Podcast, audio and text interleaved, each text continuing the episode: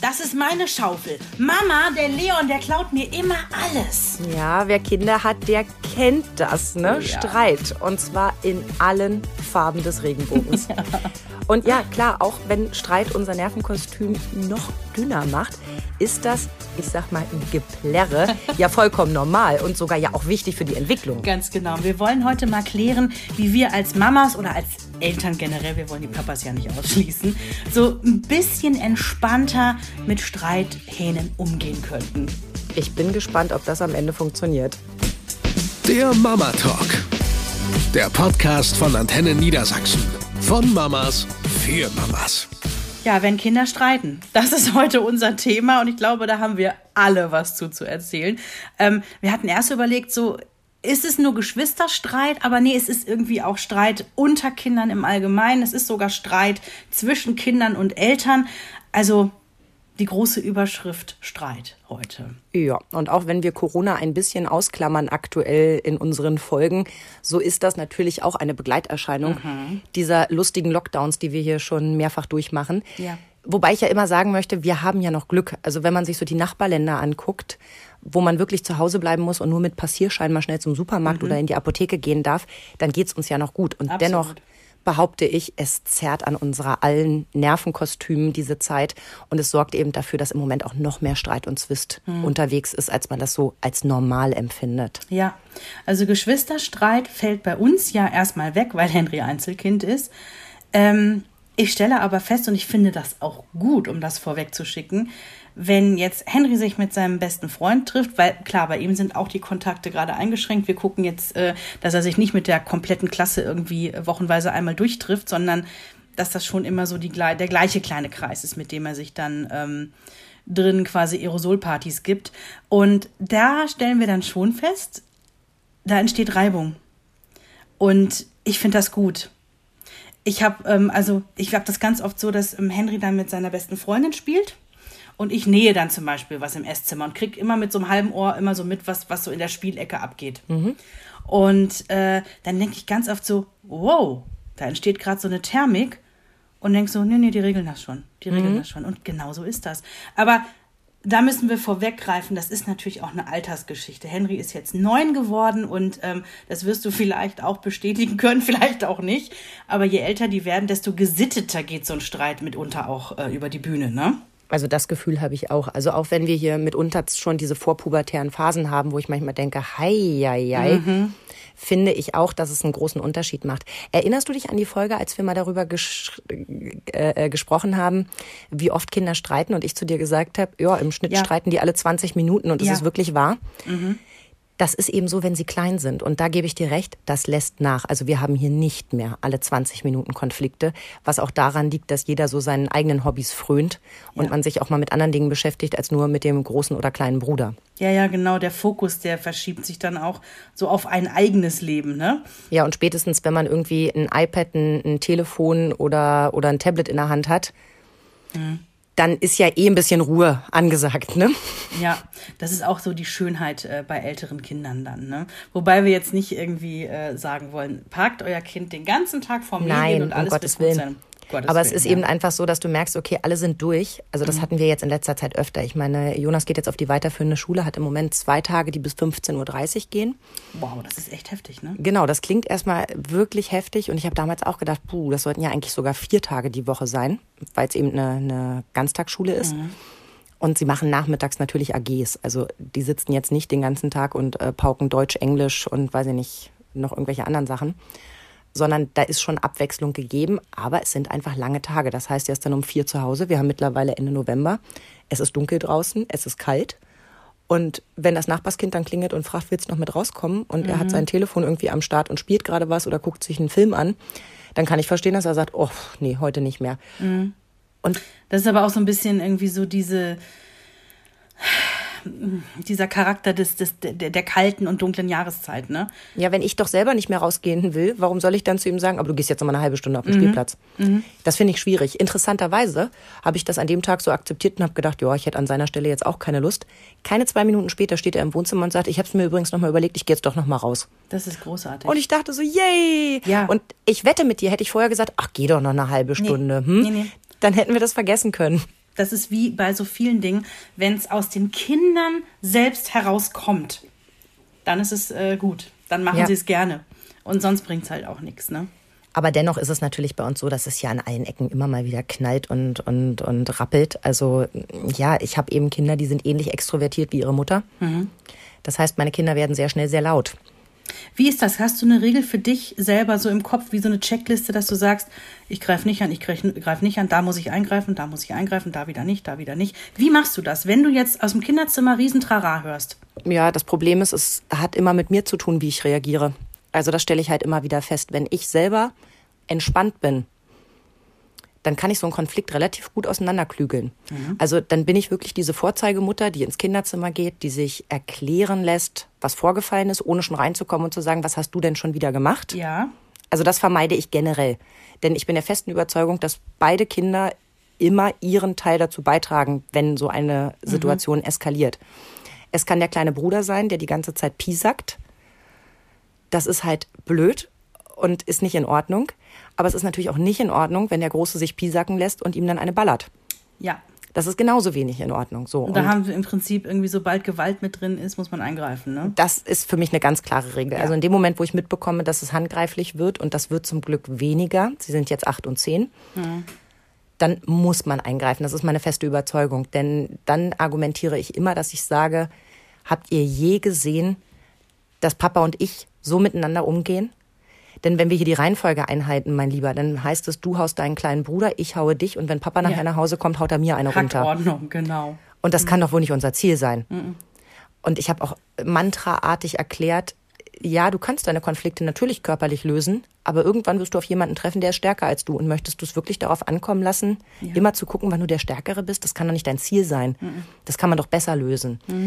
Und äh, dann kann man eben verschiedene Möglichkeiten durchsprechen, wie man das beim nächsten Mal besser lösen kann. Natürlich nicht in der Situation, ich kann nicht ins Kinderzimmer kommen, da ist Riesengeschrei und ich komme rein und sage, oh, ihr habt einen Streit, wie könnten wir den denn jetzt lösen? Das bin ich nicht und da werden auch meine Kinder Nein, nicht da sagen. holst du sie ja auch gar nicht da ab, wo sie dann gerade emotional auch stehen, ne? Worum ich bitte, ist, dass wir, dass sie mir ruhig erzählen, was passiert ist, weil na klar, sie sind aufgebracht, sie sind wütend, sie schreien, sie, sie haben eine Lautstärke, die du als Erwachsener kaum ertragen kannst und auch so eine, so eine Tonfrequenz, ne? Die Stimme wird ja dann auch immer höher. Und der hat pap, pap, pap, pap, pap. Und ich dann sage, wuh, so jetzt bitte einmal kurz die Lautstärke ein bisschen runter, durchatmen, erzähl doch mal, was ist denn passiert? Und das klappt eigentlich ganz gut. So, dann wird mir von beiden Seiten erzählt, was passiert. Ich bitte dann auch darum, den anderen nicht zu unterbrechen, dass jeder einmal seine Sicht der Geschichte erzählen darf und versuche das dann nochmal zusammenzufassen. Also auch dieses, was Dinge bedeuten. Also wenn jemand sagt, ja, ich hatte das zuerst und dann kam der einfach und hat mir das weggenommen. Okay, also Klassiker. Mhm. du hattest dich damit beschäftigt und er hat es dir weggenommen. Nee, habe ich gar nicht, das ist nämlich meins und er darf damit gar nicht spielen. Mhm. Du hast also das Gefühl, er nimmt dir im Vorfeld was weg, er hat nicht gefragt. Ja, genau. Wieso hast du denn nicht gefragt? Ja, er hat doch gar nicht damit gespielt. So, und dann klärt sich, wo, wo eigentlich gerade das Problem in der Situation liegt. Das sind die guten Tage. An schlechten Tagen und gerade wo sie kleiner waren, gab es auch Situationen, wo ich wirklich sagen muss, shame on me, da habe ich mich ganz schlecht benommen. Da rauschst du ins Kinderzimmer rein und sagst so Dinge wie, ja, wenn ihr euch nicht einigen könnt, dann ist es jetzt weg. Ja, wobei ich gelesen habe, dass das als Aussage jetzt erstmal gar nicht so falsch ist. Es hilft mir auch manchmal so einen Konflikt erstmal für mich abzuarbeiten, zu sagen, okay, wir schaffen jetzt erstmal eine Situation, wo, wo das Produkt des Konflikts erstmal raus ist. Ich Also weil äh, dieser, dieser klassische Sandkastenstreit, da sind wir bei jüngeren Kindern, ne? Mhm. Da äh, sollst du ja auch gucken, dass die das erstmal selber unter sich regeln und sich gegenseitig vielleicht nicht die Schaufel über den Kopf ziehen. Und ähm, wenn du siehst, da findet jetzt gerade keine Einigung statt, dann kannst du sagen, okay, wenn ihr euch nicht einigt, dann nehme ich's weg.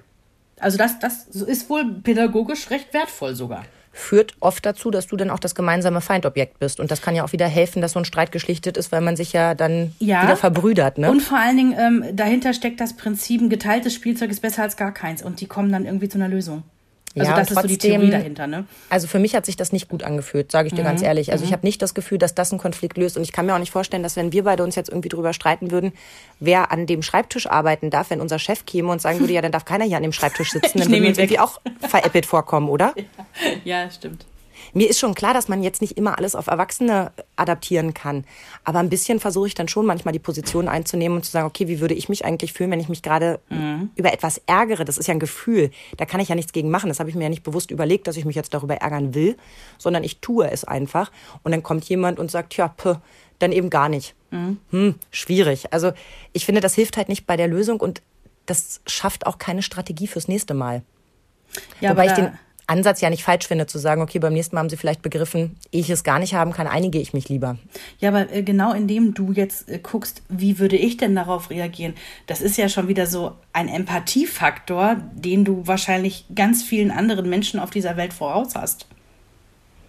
Das klingt jetzt aber schön. Ja, das ist auch so gemeint. Ich meine das wirklich so, weil es ja eine deiner großen, guten Eigenschaften, sich in andere immer rein zu versetzen und zu gucken, hey, wie empfinden die das gerade? Das ist ja eine großartige Eigenschaft. Ich bin ja nun selbst kein Geschwisterkind. Ich bin ja Einzelkind und ich habe großen Respekt vor dieser Geschwistersituation. Ich gebe auch mhm. ehrlich zu, dass das immer eine Frage für mich war, möchte ich ein zweites Kind, wenn ich die Wahl habe? Mhm. Weil ich nicht weiß, wie man damit umgeht. Ich bin halt selbst so nicht aufgewachsen. Und da hatte ich immer großen Respekt vor und versuche, also ich weiß, dass wenn meine Kinder sagen, du, du bist ungerecht oder du bevorzugst jemanden, dass mich das nicht trifft, weil ich genau weiß, das stimmt nicht. Mhm. Ich gebe mir mal ganz viel Mühe, dass genau das nicht passiert. Und da rede ich nicht davon, wenn einer eine Schokolinse bekommt, bekommt der andere auch eine Schokolinse oder wenn der eine jetzt einen Pullover kriegt, kriegt der andere auch einen Pullover, sondern dass man immer aufpasst, dass man so die Waage hält ne? an, ja. an Bedürfnissen, die man erfüllt. Und deswegen tue ich mich manchmal auch schwer zu sagen, wie man da richtig oder falsch reagiert. Denn ich habe mich auch gerade im Lockdown dabei erwischt, dass ich bestimmte Dinge echt versucht habe zu ignorieren. Weil ich gemerkt habe, ich schalte mich da manchmal vielleicht auch zu schnell rein. Mhm und ärgere mich dann selber ganz furchtbar. Und während die beiden schon wieder harmonisch im Kinderzimmer sitzen und spielen, bin ich noch so wütend über diesen sinnlosen Konflikt eben und, und ärgere mich noch so nach, dass ich beim nächsten Mal auch wieder die Zicke bin, die dann ne, gleich rumpöbelt, weil irgendwie Schuhe im Weg liegen oder sowas. Und das hat mich irgendwann geärgert, dass ich gedacht habe, nö, ich lasse mich hier auch nicht in jeden Konflikt reinziehen. Mhm, glaub, Guckt doch erstmal selber, wie ihr das löst. Wenn ihr Hilfe braucht, könnt ihr gerne jederzeit kommen mhm.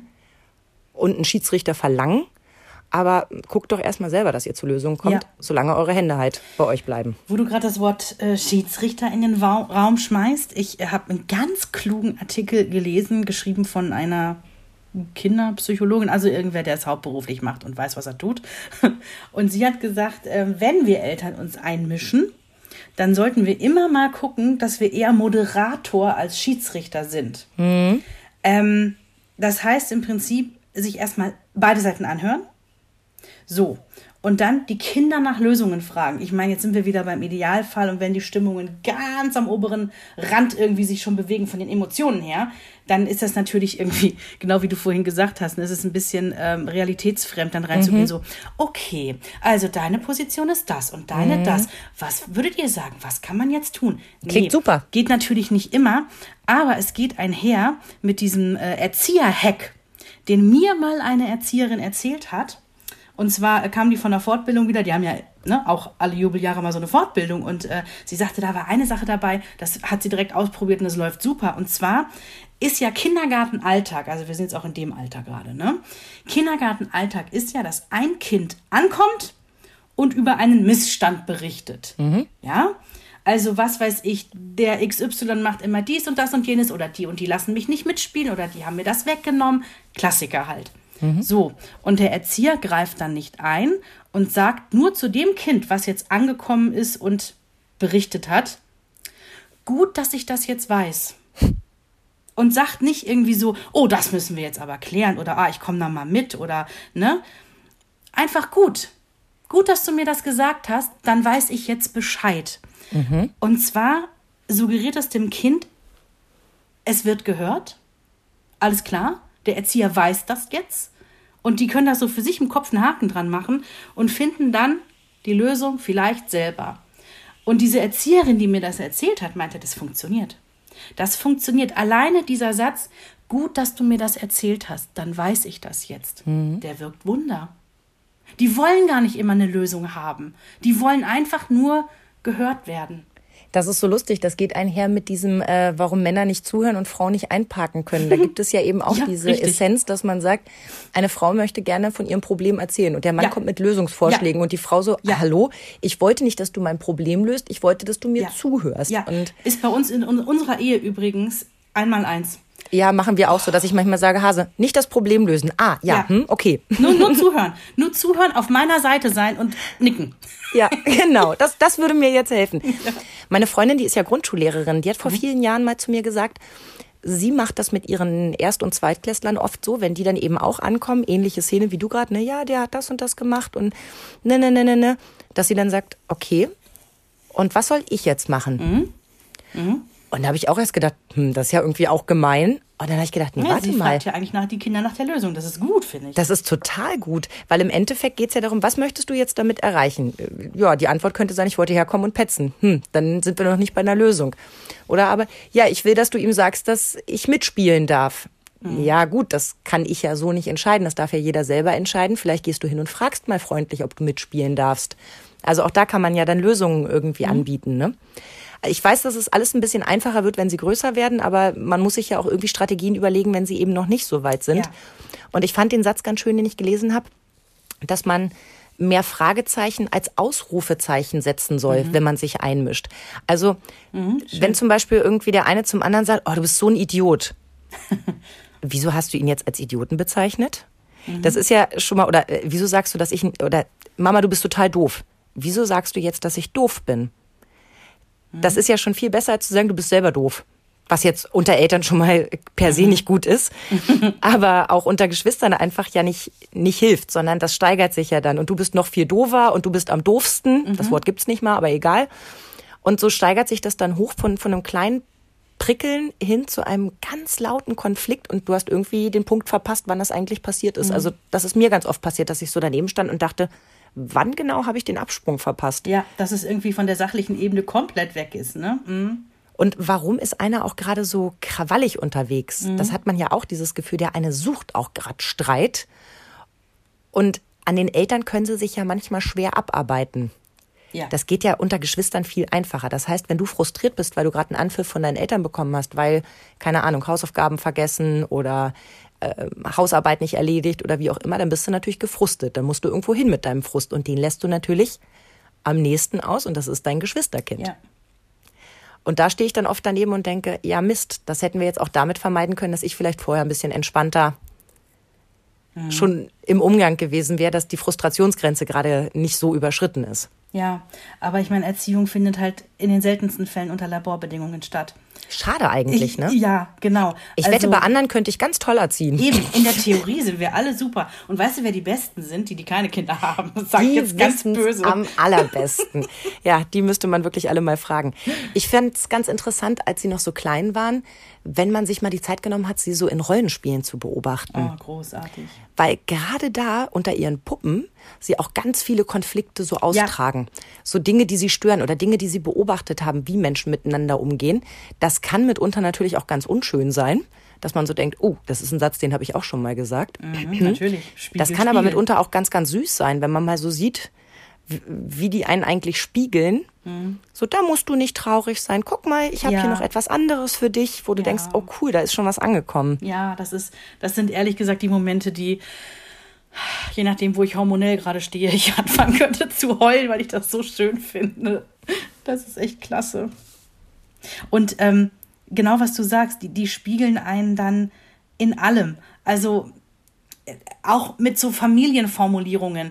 Also die Zeit, wo Henry irgendwie mit Thomas der kleinen Eisenbahn irgendwie ne, auf dem Boden lag und dann immer die Dialoge zwischen den einzelnen Loks gesprochen hat, da waren so ganz viele Sachen und Formulierungen dabei, die zwischen Jens und mir stattfinden. Ne?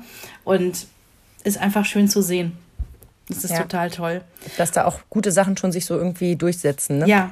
Wenn wir jetzt gerade schon bei den jüngeren Kindern sind und Konflikten, also so das klassische Sandkasten, Kindergartenalter und wo man ja weiß, hey, misch dich nicht sofort ein, wenn die sich um Sandförmchen äh, streiten oder um die Schaufel. Ich bin immer wieder in dieser Situation gewesen, also ich habe mich selber da ertappt, dass wir hatten eine Spielplatzsituation oder aber auch eine Spieldate-Situation. Ne? Also wenn die Kinder jünger sind, sind ja die Mütter dann meistens noch dabei oder auch die Väter. um, um den emanzipierten Gedanken damit reinzunehmen. Ja, wobei wir sagen müssen, die Quote ist schon. Ja, ja, ja, ist gering. Also ich hatte hier wenig Männer sitzen. So, ich auch. Und immer wenn es dann so einen Konflikt gab, nehmen wir den Klassiker, die Schaufel, wer darf sie jetzt? Ich wusste innerlich, das muss man laufen lassen. Ja, solange keiner blutet, laufen lassen. Aber ich war dann irgendwann geneigt einzuschreiten, weil ich nicht wollte, dass die andere Mama, die da sitzt, denkt, äh, die lässt aber alles durchgehen. Was eine Falle, oder? Die totale Falle, weil du willst alles richtig machen. Du bist reflektiert, du, du kennst irgendwie die Fakten drumherum und denkst dann in der Situation, ja, aber wenn ich jetzt nichts sage, nicht, dass sie dann denkt irgendwie, ähm, keine Ahnung, ich Mein Kind darf hier alles Ja. und ihr es findet nicht statt. so. Oder umgekehrt, ja, da muss ich mich jetzt für das Besucherkind einsetzen. Mein Kind muss auch mal lernen, dass es mal zurückstecken muss, erst recht als Einzelkind. Das kommt ja dann gerne so als innere Argumentation. Und man danach so denkt, eigentlich, nee. Ich fand es immer besonders schlimm, wenn ich mit äh, Müttern zusammen war. Und das habe ich auch schon relativ schnell mitbekommen, dass mich das total stresst, wenn die halt viel früher eingreifen. Ja. Also, wenn du also mit jemandem zusammen auf dem Spielplatz bist, der sofort, wenn die Schaufel weggenommen wird, sagt, nein, gib die wieder zurück. So, und jetzt findet diese Situation umgekehrt nochmal Ja, statt und du fühlst genau. dich halt genötigt, ja genauso zu Falle. reagieren und die andere nicht im Regen stehen zu lassen. Andererseits findest du, sollen die sich doch einigen, vielleicht will sie die Schaufel gerade auch gar nicht und nimmt sich gleich ein Förmchen, weil sie das gar nicht interessiert. Warum muss ich als Erwachsener der Meinung sein, nein, das darfst du jetzt nicht. Und vor allem, du weißt ja auch nicht, was vorher gewesen ist. Bei uns war es so, die ersten Jahre will ich jetzt nicht sagen, aber so die ersten Monate Kita und Krippe waren so, dass sich Henry alles hat gefallen lassen. wir haben das erinnere mich. gesehen, oh, und es war wirklich so, wir dachten so, oh mein Gott, ich will ja auch nicht, dass mein Kind immer das Opfer ist, ja. Und wie kriegen wir ihn dazu, dass er auch mal sagt, nein, ich hatte die Schaufel und sich einfach für sich selber einsetzt, ne? Und ähm, also Spoiler vorweg, sowas kommt irgendwann von ganz allein. Problem war in dieser Übergangsphase, wo er dann irgendwann mehr Selbstbewusstsein hatte und sich auch mal gewehrt hatte, dass ich natürlich geneigt war, das dann einmal länger laufen zu lassen, weil ich das ja im Prinzip gut fand, dass er sich jetzt mal wehrt. Die Mutter, die daneben steht und das nicht weiß, denkt sich, okay, Henry hat aber hier einen großen Spielraum. Ne? Ja, ist eine Falle. Immer eine Gratwanderung. Ja, und du hast ja dann auch eigene Ansprüche daran, wie du gerne möchtest, dass dein Kind sich benimmt. Es soll sozial sein, es soll empathisch sein. Das Problem ist nur, es macht für einen zweieinhalbjährigen einfach keinen Sinn. Ja. Also wenn sie in ihrer Autonomiephase stecken, dann macht es einfach keinen Sinn, warum man diese Schaufel jetzt abgeben soll, wenn man sie doch selber gerade will. ja. Oder bei uns war es natürlich ganz viel in diesen Jahren auch, äh, eigentlich dreht sich jeder Konflikt um Aufmerksamkeit. In den eigenen vier Wänden, Positiv wenn sie so klein negativ, sind. genau. Sie wollen, sie wollen gesehen werden, sie wollen die Aufmerksamkeit ihrer Eltern. Wer darf kuscheln, wer darf auf den Schoß, wer darf rechts sitzen. Ich saß hier, ich habe aber gerade mit Mama gekuschelt, ich wollte jetzt aber. Das hat mich ganz oft auch gestresst, dass ich so gedacht habe, die tragen das jetzt nicht auf meinem Rücken, sondern auf meinem Bauch aus, äh, dass sie gerade um mich zerren oder um meine Aufmerksamkeit, egal in welcher Form, egal ob ich schimpfe oder lobe, Hauptsache ich, ich gucke. Und das hat mich furchtbar gestresst, weil ich gedacht habe, Mann, ich habe euch doch wirklich beide lieb. Also Ja. wir, ich habe dann wirklich angefangen zu gucken, dass ich Einzelzeiten ausgebe. Also jetzt nicht nach Plan irgendwie, ne? Jeder hat 30 Minuten, das halte ich für Quatsch. Aber dass ich geguckt habe, dass ich mit Jonas eine Runde spazieren gegangen bin. Nur wir beide. Und dann haben wir uns einen erzählt oder wir sind mal ins Kino gegangen oder sowas. Gerade weil sein kleiner Bruder ja noch die ersten Jahre eben ein Baby war und, und Jonas eben schon ein Kindergartenkind. Ja, andere Der- Bedürfnisse und so. Mhm. Da kommen die einfach auch ein bisschen zu kurz. Und da verstehe ich auch, dass dann irgendwann Eifersucht darin gipfelt, dass man Konflikte heraufbeschwört. Dass das blöde Baby gerade den Legoturm kaputt gemacht hat oder dass das Baby da nicht liegen soll oder dass das Baby an dem Baustein lutscht oder dass das Baby überhaupt und sowieso. Ja. Ich habe da was ganz Süßes gelesen, das darf ich dir nicht vorenthalten. Okay. Da ging es darum, um überhaupt erstmal die Ankunft von Geschwistern. Und da hat eine Frau so schlau gesagt, jetzt stell dir mal vor, dein Mann kommt nach Hause und bringt eine zweite Frau mit. und sagt so, ey, mach dir keine Sorgen, ich habe euch beide genauso lieb. Da würdest du immer sagen, da hat die erste Frau aber absolut Anrecht drauf, total beleidigt zu sein und zu sagen, merkst du es eigentlich noch? Schönes Beispiel. Sehr, Fand ich nämlich auch. Schön. So, und du bringst so ein Baby nach Hause und schaffst keinen Raum dafür zu sagen, finde ich blöd, will ich nicht, sondern sagst, guck mal, das ist jetzt dein Geschwisterchen und, und ihr müsst euch jetzt lieb haben. Genau, du musst den lieben. Ja. Machen wir uns nichts vor. Natürlich wollte ich das genau so. Mhm. Ich wollte, dass die ab dem ersten Tag sofort eine Einheit sind, sofort begreifen, für immer, wir gegen den Rest der Welt. Na klar klappt das nicht, weil erstmal ist da ein Eindringling und der nimmt dir die Aufmerksamkeit und der nimmt dir den Thron und der nimmt dir erstmal alles weg. Mhm. Du bist auf einmal total auf dem Abstellgleis. Wie viele Kinder werden da auch erstmal zu Oma- und Opa-Kindern? Absolut, genau. Weil da eben so viel Aufmerksamkeit gegeben werden kann, die Mama und Papa gerade nicht aufbringen können. Ja. Und deswegen fand ich das mit dieser Alleinezeit eben auch so wichtig, weil ich gedacht habe, wie fände ich das eigentlich, ja. wenn, wenn mein Mann jetzt hier gerade sich um tausend andere Sachen kümmern würde, nur nicht um mich, fände ich es auch schön, wenn wir mal was alleine machen mhm. würden. Und das hat uns auch wirklich gut getan, hatte ich das Gefühl, mhm. dass ich das eben auch so kommuniziert habe. So, nee, das mache ich nur mit Jonas. Ne, du machst was Schönes mit Papa mhm. und wir beide machen dieses oder jenes und nächstes Mal machen wir was zusammen. So exklusiv äh, behandelt fühlt dann auch hier und da. Mhm. Und ich genieße das eben auch total, denn beide Kinder haben ja auch zu jeder Zeit ihre, ihre Vor- und Nachteile, sage ich jetzt mal so liebevoll. Und es gibt so Phasen, die sind furchtbar anstrengend und da verlierst du die guten Sachen ein bisschen aus dem Auge, weil mhm. gerade alles so anstrengend ist. Und wenn du dann aber mal diese vier Augen-Momente hast, und wie gesagt, das muss gar nichts Großes sein, das war auch mal nur, komm, wir gehen los und gehen uns eine Kugel Eis holen dann unterhältst du dich und, und stellst wieder fest, wo die Stärken deines Kindes sind, wie lustig ja. es ist oder wie klug es ist oder. Ja, das tut äh, allen gut einfach. Ach, mhm. wirklich. Also da komme ich dann selber auch so gestärkt raus und denke mir so, boah, was ein cooler Typ einfach, ne? Mhm. Wo du gerade diese Phasen angesprochen hast, ähm, vielleicht kennst du das auch. Das geht schon pff, im Kleinkindalter los. Es gibt die Phasen, da sind die Kinder so sensibel, da musst du nur ein strengeres Nein sagen und die Kinder brechen in Tränen aus. Mhm. Und schon bist du in einer, in einer Situation, wo du denkst, hoppla, wie sind wir denn jetzt hier hingekommen? Und äh, wir haben das bis heute, dass wenn es hier mal Meinungsverschiedenheiten gibt, ne, sei es über Mediennutzung, ein Dauerbrenner, ähm, über was auch immer, dass je nachdem, in welcher Phase er gerade steckt, kann das sofort in Tränen ausbrechen. Und du denkst dir so in dem Moment, also ich muss dann auch, ich bin dann hin und her gerissen zwischen, Alter, mach hier nicht einen auf Drama Queen. Mhm. Bis hin zu, oh mein Gott, ist das gerade niedlich, der ist ja wieder wie drei gerade. Ähm, musst du dich echt zusammennehmen. Ja, bis hin zu, oh Gott, war meine Ansprechhaltung jetzt echt zu hart? Habe ja, ich ja, genau. irgendwo getroffen? Dass man sich selber hinterfragt. Ähm, ich habe manchmal das Gefühl, dass das in Phasen dann so ist, dass er ultra heftig reagiert, nur quasi, das wird er nicht bewusst machen, aber er braucht dann unbedingt diese sehr körpernahe Versöhnung hinten raus. Mhm. Dass er irgendwie hinten raus dieses, also das macht er wirklich jetzt auch mit neun Jahren noch, dass er dann sagt, können wir bitte auf die Couch gehen und kuscheln und äh, ich muss mich auf den Rücken legen und er legt sich quasi, ja, wie so eine Scheibe Salami auf ein Stück Toast auf mich drauf.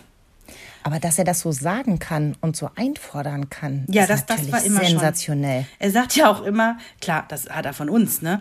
Ich bin ein Nähekind, Mama. Ich brauche jetzt wirklich Nähe. Ja, und das tut ihm ja auch wirklich gut. Man spürt es ja auch sofort. Mhm. Aber ich weiß, dass eins meiner Kinder dazu neigt, immer dann besonders laut, beißend und wütend zu sein, wenn ja. er besonders dringend auf den Arm muss. Ja. Und das, das ist so einher. schwer für mich. Mhm. Ich habe das begriffen. Ich habe das begriffen. Und an guten Tagen kann ich das auch. Und es gibt Gott sei Dank mittlerweile mehr gute als schlechte Tage. dass ich merke, okay, der ist so wütend aus dem Nichts heraus, ne? Aus dem mhm. Nichts. Da ist irgendwas heute schon vorgefallen, was er selber gar nicht weiß, aber was, was in ihm so arbeitet, was ihn so frustriert. Der muss jetzt eigentlich mal auf den Arm. Man kennt das ja auch von sich selber, wenn man so ja. wütet und schreit, dass man eigentlich nur will, dass einem einer über den Kopf streichelt und sagt, alles wird alles wieder gut. Ja, genau. Ne? Und ja, manchmal klappt das dann, dass ich sagen kann, so jetzt komm mal erstmal her. Komm mal hier auf meinen Schoß, beruhig dich mal erstmal, was ist denn eigentlich los? Und dann kriegen wir das auch hin. Mhm. Und manchmal ist es so, dass er das dann auch gerne entgegennimmt und eine halbe Stunde später aber die zweite Runde dreht. Mhm. Und da fühle ich mich dann so veräppelt, das dass ich denke, mhm. warum, warum haben wir es gerade so probiert? Mhm. Und ich kriege keine Belohnung. Ich weiß, das ist falsch gedacht, aber warum kann das jetzt nicht funktionieren? Das steht doch da so in dem Elternratgeber, verdammt. ja, ja, ja, aber in seinem eigenen, in seiner eigenen Agenda ist das gerade, äh, sei es Grenzen austesten, sei es irgendwie mit der kompletten Welt irgendwie nicht im Reinen zu sein. Irgendwas steht gerade auf seiner Agenda und das geht mit deiner Agenda dann irgendwie komplett ähm, ne, konträr aneinander vorbei. Ähm, aber das macht es dann halt auch so schwer, die richtigen Entscheidungen zu treffen, Ja. weil du vorhin gefragt hast, ob ich da so eine Liste im Kopf habe, wie ich es mache oder nicht. Nee, es ist wirklich tagesformabhängig. Wie ist, also wie ist das Kind drauf? Wie bin ich drauf? Was steckt uns schon allen in den Knochen? Ja, genau. Wie war der Tag auch für ihn schon? Ich meine, das tun wir Eltern ja gerne immer mal ab, weil wir haben natürlich irgendwie Job, Einkaufen, Haushalt, Kindererziehung, Ja. am besten noch äh, irgendwie Sport in den Alltag integrieren. Also wir haben ja Millionen Dinge, die wir in unseren vollen Alltag reinstopfen müssen. So, und die Kinder kommen nach Hause und in unserer Wahrnehmung ist oft so, ja mein Gott, die waren halt in der Schule. Nee, das ist aber für die auch wie ein kompletter Arbeitstag mit allem Zip und Zap gewesen. Ne? Das mit, meinte ich vorhin, dass ich mich jetzt mittlerweile lockerer mache, zu sagen, ja, dann geht er halt nicht noch mal raus. Der war jetzt auch Ja. bis 15.30 irgendwie Ja. unterwegs. Es ist jetzt auch mal gut. Genau. Und die hatten ja im Prinzip ihren, ich sag mal, ihre Feierabendaktivitäten hatten sie auf dem Schulhof oder in der AG oder im Hort oder so. Ne? Also die haben sich ja auch schon gerieben und sozial irgendwie miteinander verhalten. Ähm, es gibt so Phasen, ich weiß nicht, ob du es auch kennst, da wird jede Diskussion eröffnet mit so einem Totschlagargument des Kindes äh, was weiß ich, du hast jetzt verboten irgendwie, dass noch eine dritte Folge im Fernsehen geguckt werden darf. Und äh, das Totschlagargument, was dann kommt, ist, manchmal glaube ich, ihr habt mich gar nicht mehr lieb. Ja. Und das trifft mich immer so sehr, weil ich gedacht habe, es ist bei ihm hängen geblieben, hey mein Schatz, egal, auch wenn wir mal streiten, egal, ob wir unterschiedlicher Meinung sind, auch wenn du uns mal ganz doof findest, wichtig ist am Ende, a, wir vertragen uns und was vor allem steht, auch wenn wir streiten, wir haben uns immer lieb, immer. Und deswegen würde ich knallhart unterstellen, das klingt jetzt gemein, aber ich würde knallhart unterstellen, dass er das weiß und nutzt. Ja, natürlich. Also da gehe ich mittlerweile auch von Kalkül aus. Das, das macht ja auch kein Dreijähriger, sondern das macht dann eher so das Grundschulkind. Meine ne? Freundin hatte das mit, mit ihren Töchtern, die sind im selben Abstand wie, wie meine Jungs und müssen so sechs und vier gewesen sein. Und da guckt die Große sie an und blitzt sie wütend an und sagt, du hast meine Schwester viel lieber als mich. Und sie hat mir das erzählt und ich konnte so verstehen, dass sie das so getroffen hat. Ich habe für mich festgestellt, mich würde das nicht treffen, weil ich Weil so tief weißt, davon so überzeugt bin, Ja. Dass es eine Lüge ist, dass ich es, den Schuh ziehe ich mir nicht an. Wie mit diesem, das ist ungerecht. Nein, ist es nicht, glaub mir, ist es wirklich nicht. So. Und das ist auch so, nein, niemand kann mir unterstellen, dass ich eins meiner Kinder lieber oder weniger lieb habe. Wirklich, wirklich, wirklich nicht, weil sie jeder auf seine Art so geile Typen sind, dass ich nichts anders haben wollen würde. Schön gesagt. Und von daher, da bin ich eher Teflonartig bei sowas, weil ich mir so denke, mm -mm, das ist Taktik, da brauchst du mir gar nicht mitkommen. Aber ich weiß, es gibt so Sätze, wo du denkst, ouch. Also wenn du das wirklich glaubst oder auch wenn du es nur gerade in deiner Wut sagst, Ja. um mich zu verletzen, ei. Ja, ich glaube, es ist immer Letzteres. Es ist genau wie äh, beim Kindergartenstreit die Höchststrafe, die man einem anderen Kind entgegenschleudert. Äh, Ich lade dich nicht zu So. meinem Geburtstag ein. Ganz genau. Oder du bist nicht mehr mein Freund. Ne? Ich bin Diese ja schon beiden. zweimal ausgeladen worden innerhalb der, der, der, weiß ich nicht, zwischen drei und dreieinhalb bin ich zweimal ausgeladen worden. Beim dritten Mal habe ich gesagt, ja super, dann brauche ich weder Geschenke besorgen noch einen Kuchen backen. Zack, war ich wieder eingeladen. Ja. Also da steckt ja auch weniger äh, die tiefe Überzeugung dahinter, als irgendwie in dem Moment ähm, das Gefühl und auch der Drang, ich will jetzt was sagen, was auch ein bisschen wehtut. So, ne? Und das haben sie echt früh raus, wenn man sich das Ja. Mhm. mal überlegt, ne? Dass es Sätze gibt, wo man genau weiß, wenn ich dir sage, du bist nicht mehr mein Freund, dann ärgert dich das und das hast du jetzt davon. Mhm. ja. Witzig finde ich übrigens auch, würdest du Kinder fragen, wer von euch war schon mal gewalttätig? Würde sich erstmal keiner melden. Wenn du aber fragen würdest, wer hat denn von euch seiner Schwester schon mal eine reingehauen? Würden alle sagen so, ja, pff, komm vor.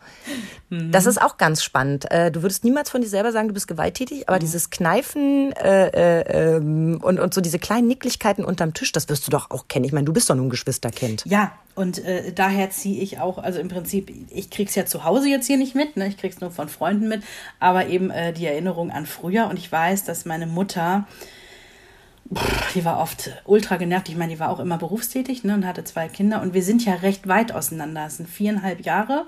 Mein Bruder ist der Ältere. Wobei ich gelesen habe, das wäre der perfekte Abstand und auch die perfekte Geschlechterfolge, wo ich gedacht habe, ja. Ja. danke für den Artikel, weil man sich ja auch aussuchen kann. Genau. Man kann das auch so super planen. Man kann das total gut planen. Man sagt, ich werde jetzt schwanger und es wird Ja. ein Mädchen und dann wird man jetzt schwanger und in neun Monaten kriegt man ein Mädchen. Ist doch bei allen so, oder? Also, Spoiler, ich war ja, ich war ja zu dem Zeitpunkt nicht geplant.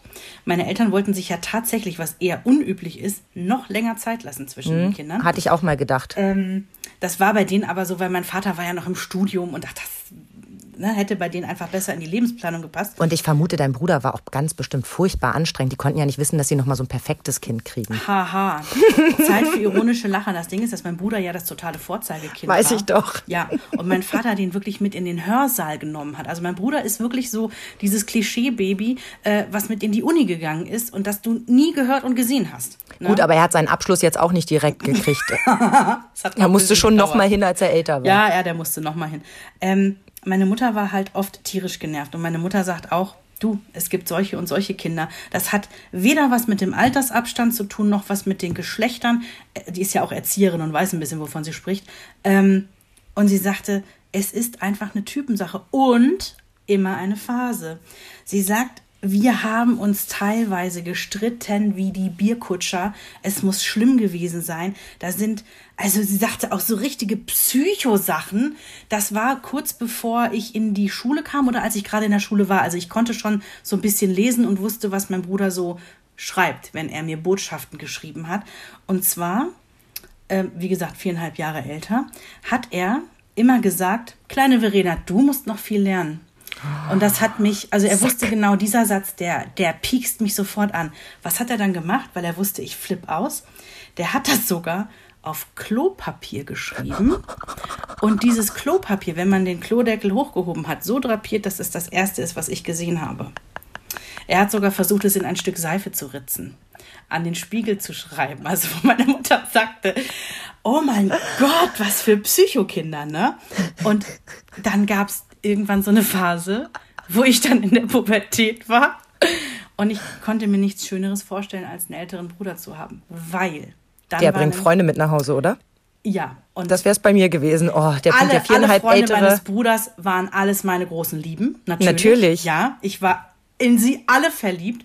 Und das Schöne ist gewesen, ich durfte dann auch, wenn die dann schon mal irgendwie abends, weiß ich nicht, irgendwie tanzen gegangen ist. Mein Bruder ist dann irgendwann nach Köln gezogen zum Studieren und ich war ja noch Schüler und ich durfte da tatsächlich dann auch mal über Nacht hin und mit meinem Bruder in Köln, in der Großstadt abends feiern gehen, weil meine Eltern dann halt sagten, pff, Uli ist vernünftig und klar darf die da mit. Das war der Himmel auf Erden für mich in einer gewissen Phase. Das war das Allerschönste, einen großen Bruder zu haben. So, und um jetzt den Bogen zum Streit wieder zu kriegen, mein Bruder und ich, wir wohnen jetzt seit, weiß ich nicht, 20 Jahren ähm, auch mit räumlicher Distanz. Wir verstehen uns super, ich lasse nichts auf meinen Bruder kommen. Aber, Er ist immer noch einer, der sagt, kleine Verena, du musst noch viel lernen. na, nee, das macht er, wenn dann nur noch im Spaß. Aber wenn wir jetzt zum Beispiel jetzt gerade mal nicht Corona haben, ja, und wir treffen uns alle zu Weihnachten bei meiner Mutter im Elternhaus und sind da irgendwie mehr als drei, vier Tage auf einem Haufen. Oh mein Gott, du kannst dabei zugucken, wie alte Muster wieder aufbrechen. Ernsthaft? Ja. Das macht mir ein bisschen Angst. Oh, mein Bruder und ich, wir können mitunter, was, was du eigentlich gar nicht für möglich hältst, wenn du uns kennst und siehst, aber wenn wir zu lange auf einem Fleck sind, oh mein Gott, wir können uns echt wieder anschnauzen, als wären wir gerade wieder Teenager. Das ist unfassbar. Ihr seid beide so kluge Leute. Ja. Deswegen ist es so schön, dass du sagst, ihr verfallt dann so, äh, man kann dabei zugucken, wie ihr wieder in Ja. alte Muster verfallt. Ja. Das finde ich einerseits total lustig als Außenstehender, andererseits finde ich das sehr beängstigend für meine eigene Zukunft. Nein, ich glaube nicht, dass es beängstigend sein muss, weil, äh, pass auf, Geschwister. Wie reagiert denn deine Mutter heute da drauf? Pff, ach, das ist ja Schickt ihr euch dann aufs Zimmer oder? Nein, das ist ja furchtbar egal. Wenn die das mitkriegt, da ist die Teflon beschichtet. Das Mhm. ist der total egal. Nee, nee, das findet die, glaube ich, eher lustig. Äh, Sie erzählt halt immer von früher, hat aber auch gesagt, wenn es drauf ankam, also wenn quasi der Feind von außen kam. Mhm. Es gab mal so eine Situation, da haben andere Kinder auf der Straße, wo wir gespielt haben, haben meinen Bruder geärgert. Die haben den irgendwie geschubst und der war auf Rollschuhen. Da Och. bin ich, also ich war ja, also mein Bruder war ja eher das liebe Kind und das angepasste Kind und ich war eher oh, der Derwisch, ne? Ich habe mich ja geprügelt. Ich war die, die immer dreckig und äh, verschrammt war. Und äh, ich bin natürlich dann dazwischen gegangen und habe meinen großen Bruder verteidigt. Weil, hallo, Entschuldigung, das ist mein Bruder. Wenn den einer schubst und ärgert, dann bin ich das. So sieht das aus. Mhm. Das war nämlich bei mir auch so ein Aha-Erlebnis. Das war eine Phase, da waren sie sich wirklich sowas von ungrün, das kann man überhaupt nicht mehr in Worte fassen. Da war das dieser 20-Minuten-Schnitt. Du ja. hast das Gefühl gehabt, es eskaliert hier an allen Ecken und Enden. Und während ich noch dabei bin, irgendwie den einen Streit zu schlichten, flammt hier gerade schon der nächste auf oh. und ich weiß überhaupt gar nicht mehr, wo ich hier noch die, die Löschdecken auswerfen soll. Ja. Und dann habe ich irgendwie auch gesagt, wisst ihr was, ihr geht jetzt einfach raus, weil ich gedacht habe, sonst schrei ich hier gleich ja. und, und gehe die Wände hoch. Geht euch abstinkern draußen. Ja. ja. Dann haben sie sich also beide draußen irgendwie ein Hobby gesucht. Der eine hat mit seinen Kumpels Fußball gespielt, der andere ist da auf Bäume klettern gegangen, wie sie das eben gerne tun. Und dann gab es eine Situation, da kommt, äh, also die spielen Fußball und eins der Kinder gehört gar nicht dazu der Gruppe, spielt aber mit, kriegt eine rote Karte wegen eines Fouls ausgesprochen von der Gruppe und äh, will die nicht anerkennen. Mhm. Und in seiner Wut schnappt er sich dann Felix, ähm, rennt auf den zu und beißt den mit allem, was er hat, in den Oberarm. Alter Schwede. Und wir reden hier wirklich von, die müssen schon so fünf, sechs gewesen sein. Ja, also das ist jetzt besser wüssten. Mhm. Genau. Und wo ich eben als Mutter auch nicht mehr dabei gesessen habe. Mhm. Und die Geschichte geht so weiter, dass Jonas, der auf dem Baum sitzt, seinen Bruder schreien hört, in zwei Zügen von diesem Baum runterspringt, die 15 Meter zu seinem Bruder in Rekordzeit zurücklegt, diesen Jungen von ihm wegschubst geil. und ihn anbrüllt, lass meinen Bruder in Ruhe. Ja, geil. Und ich so dachte, okay, mhm. bei allem, was gerade wirklich doof läuft und dass ich das Gefühl habe, die können sich gerade nicht aufs Fell gucken, wenn es drauf ankommt. Ja. Dann ist es genauso, ja. wie es sein muss. Und das habe ich mir mantraartig in diesen schlimmen Phasen immer gesagt. Mhm. Im Grunde ihres Herzens, und da bin ich wirklich 100%ig von überzeugt, lieben sie sich ja. abgöttisch. Und die haben sich Sie lieben Leben. sich wirklich. Mhm. Sie haben ja auch dieses gemeinsame Zimmer. An der Situation arbeiten wir jetzt gerade, weil wir eben das Gefühl haben, sie müssen auch ihre Rückzugsorte haben. Ja, sie sind sie jetzt auch älter. in einem Alter, mhm. wo sie sich zurückziehen müssen. Und es macht es auch für uns als Eltern leichter zu sagen, weißt du was, wenn dich das so nervt, geh doch einfach in dein Zimmer. Mhm. Das nimmt mir auch ganz viel Druck. Ich muss da nicht in den Konflikt gehen, sondern ich kann anbieten, komm, ich gehe mit dir in dein Zimmer, dann erzählst du mir in Ruhe, was dich ärgert und ne, kann das so auflösen und muss nicht sagen, ja, ihr müsst jetzt hier aber irgendwie miteinander klarkommen, weil äh, was soll ich machen? Ganz doof gefragt, weil Corona-mäßig war ich ja lange nicht mehr in deiner Wohnung mhm. oder in eurer Wohnung. Macht ihr das jetzt so, dass ihr, ihr habt ja ein riesiges Wohn-Esszimmer, ihr teilt einen Teil davon ab und daraus wird ein Kinderzimmer? Genau, also wir haben ja die, die Räume jetzt fast alle mal durchgetauscht. Wir wohnen ja hier wirklich schon seit weiß. Studentenzeiten. Also das, ja. diese Wohnung, muss man kurz sagen, war lieber auf den ersten Blick. Ja, ich kam hier rein und dachte, das ist sie. Wir gingen hier raus und ich sagte zu meinem damaligen Freund, Scheiße, das war sie und wir werden sie nicht kriegen. Und äh, wir haben sie bekommen, einfach durch ganz, ganz großes Glück und Fürsprecher. Denn wir waren ja äh, ein junger Mann in Ausbildung und eine junge Frau als Studentin gerade frisch eingeschrieben. Also nicht mhm. unbedingt das, was sich Vermieter wünschen. Ja, ja. Das war 2003. Wir wohnen immer noch in derselben Wohnung. Wahnsinn. Aber dass ihr auch wirklich so zu Studentenausbildungszeiten schon so eine riesige Wohnung irgendwie hattet. Auch reines Wahnsinn. Glück. Die mhm. äh, war einfach weit unter Mietspiegel. Mhm. Die, die haben irgendwie das, das Erhöhen verpasst. Das war unser großes Glück. Und setzen drauf, dass sie lieber eine schöne Hausgemeinschaft haben, weil das eben auch nur ein Haus ist. Es ist keine Wohnungsgenossenschaft, mhm. sondern es ist eben ein einzeln geführtes oder ne, es gibt eine Vermieterin. Ja, schön. Und der ist es halt tausendmal lieber, dass sie hier eine gute, eine gute Hausgemeinschaft hat, als dass sie irgendwie zehn Prozent mehr Miete einfordern kann. Und davon profitieren wir hier alle, denn wir haben hier eine extrem gute Hausgemeinschaft. Das mhm. Nachbarskind klingelte letztens sagt, kann ich zu euch, ich komme nicht rein. Da ging irgendwas mit dem Schlüssel nicht. Ja, ich hätte hochgehen können und mit ihm die Tür aufschließen oder ich schreibe seinem Vater eine WhatsApp. Hier übrigens, euer Sohn ist bei uns, Schlüssel auch, macht dir keine Sorgen. Und ich Schön. weiß, meine Kinder haben hier auch schon bei der Nachbarin geklingelt, weil sie selbst nach der Schule nicht reingekommen sind und ich noch nicht zu Hause war. Und dann haben die zusammen Mensch ärger dich nicht gespielt und Schokolade gegessen, schön. als ich nach Hause kam und ich habe mich furchtbar gefreut. Mhm, toll. Ja, aber ähm, deswegen die zwei, die zwei Zimmer jetzt, genau wie du sagst, wir haben ja dieses Wohnzimmer, das einen Wanddurchbruch hatte von Anfang an, den haben wir jetzt zugemacht. Ah. Und seitdem spachteln wir Tapete. Und das wird noch eine ganze Weile dauern, weil wir reden ja von 3,25 Deckenhöhe. Es ist Altbau. Das ist so irre hoch, dass ihr eben im Kinderzimmer auch diese Wahnsinns-Hochebene reinbauen konntet. Mhm. Und wir haben festgestellt, es wurde halt an vielen Stellen mehrfach tapeziert und gespachtelt und mhm. Löcher. Und naja, ne, im Altbau erlebst du halt immer Überraschungen. Mhm. Und an einigen Stellen kommst du wirklich schwer voran, aber wir sind noch froher Dinge und ich halte mich immer damit oben, wenn das erst fertig ist, dann wird das so schön. Und wir hatten letztens eine Situation, die passt jetzt gut zum Thema und ich neige jetzt dazu, mich selbst zu beweihräuchern und euch daran teilhaben zu lassen. Ja. Ich möchte mich im Vorfeld bereits entschuldigen. also die Situation war vor zwei Wochen folgende. Die Kinder hatten sich wegen irgendwas ganz, ganz furchtbar in den Flicken. Also es war wirklich irre lautes Geschrei. Und das ist ja meist so. Wir Eltern kommen dann dazu, weil wir genervt sind von dem Geschrei. Richtig. Und dann schreiten wir ein. Das ist manchmal zu früh. Manchmal sind wir ungerecht. Wir wollen halt unsere Ruhe haben. Ja. Und dann sind wir halt oft eben auch nicht in der Lage zu fragen, okay, wer hat den Streit angefangen und eben nicht nach der Schuld zu suchen, sondern einfach erstmal festzustellen, wer fühlt sich gerade wie und wie können wir dieses Gefühl verbessern. Mhm. Jetzt war es aber so, dass ich an dem Tag einen sehr guten Tag hatte. Ich kam erst in die Situation rein. Es war schon total eskaliert und ich glaube, es war auch äh, irgendwie körperlich geworden. Auf jeden Fall habe ich die beiden erstmal voneinander getrennt. Genau, wir hatten noch ein Besucherkind da und die beiden hatten den Kleinen ein bisschen gequält. Der hatte sich schon zurückgezogen nach dem Motto, ja, die lassen mich nicht mitspielen und wollte mit mir was spielen, hatte das aufgebaut. Die beiden kommen rein und fangen an, sein Spiel kaputt zu machen. Uncool. Also wirklich so richtig eklig. Und ich war noch in der Küche und habe noch was gemacht und wusste aber, wir wollen gleich was zusammen spielen und kriegte das so mit halbem Ohr mit.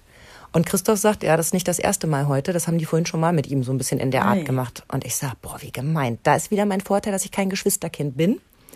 Ich äh, kenne solche Situationen nicht, gucke von außen und denke, das ist ja fies. Ja, genau. So, und jetzt komme ich also ins Wohnzimmer und jetzt musst du dir die Situation folgendermaßen vorstellen. Das jüngste Kind brüllt wie am Spieß, hängt mit dem Oberkörper über der Sofalehne, halb unterm Esstisch. Wir haben jetzt die, die ganzen Möbel zusammenschieben müssen, weil wir ja nur noch ein halbes Wohnzimmer haben.